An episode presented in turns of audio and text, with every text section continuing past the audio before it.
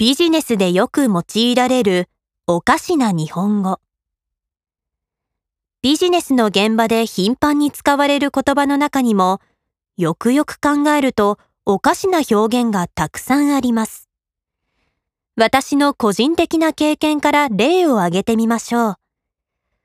これらの表現は私はなるべく使わないようにしていますが、実際のところはかなり広く使われているものです。お休みをいただいております。これは問題な日本語でも取り上げられているものです。例えば、自分と同じ部署の村田さんが夏休みで不在の時に、取引先から村田さん宛ての電話がかかってきたとして、申し訳ありませんが、ただいま村田はお休みをいただいておりまして、来週まで不在なのですが、と先方に伝えたとします。自分たちの休みに王をつけるのは相手に対して失礼なので、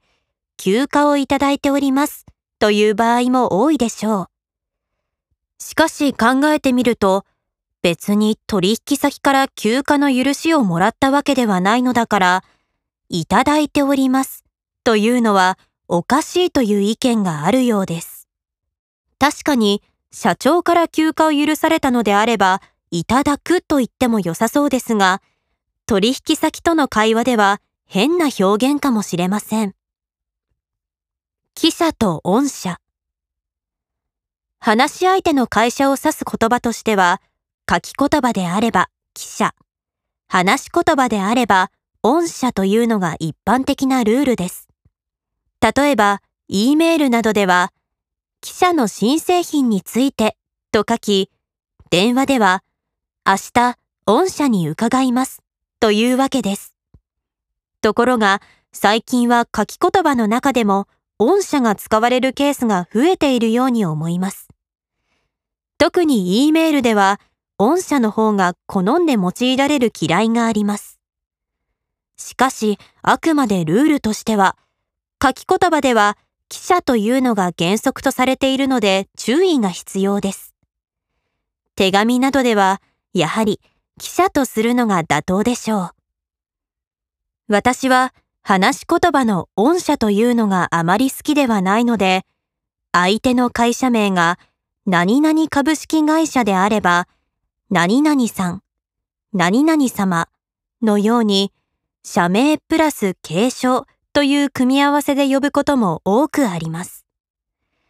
この何々さんという言い方も、話し言葉や E メールなどではごく一般的に用いられるものです。お世話になっております。お世話になります。日本のビジネスパーソン同士の挨拶の中では、やたらとお世話になっておりますが使われます。例えば、E メールの書き出しは、株式会社何々、何々様、大変お世話になっております。何々の何々です。のようになるのが一般的です。もちろん、すでに取引関係があることを前提として、お世話になっておりますと言っているわけですが、かかってきた電話に出る場合などは、過去に取引があるかないかなど関係なく、相手が名乗り終わったら反射的にお世話になっておりますと言ってしまう人もたくさんいます。まだお世話になっていない相手に言うのはおかしいのですが、もはや挨拶として定着してしまっています。また、お世話になりますという言い方も E メールや電話でよく使われています。例えば、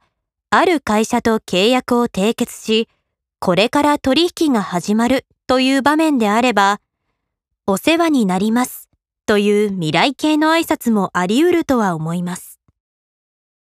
しかし、すでに常日頃お世話になっている会社に対しても、メールや電話や口頭でお世話になりますと言ってしまう人が多いのです。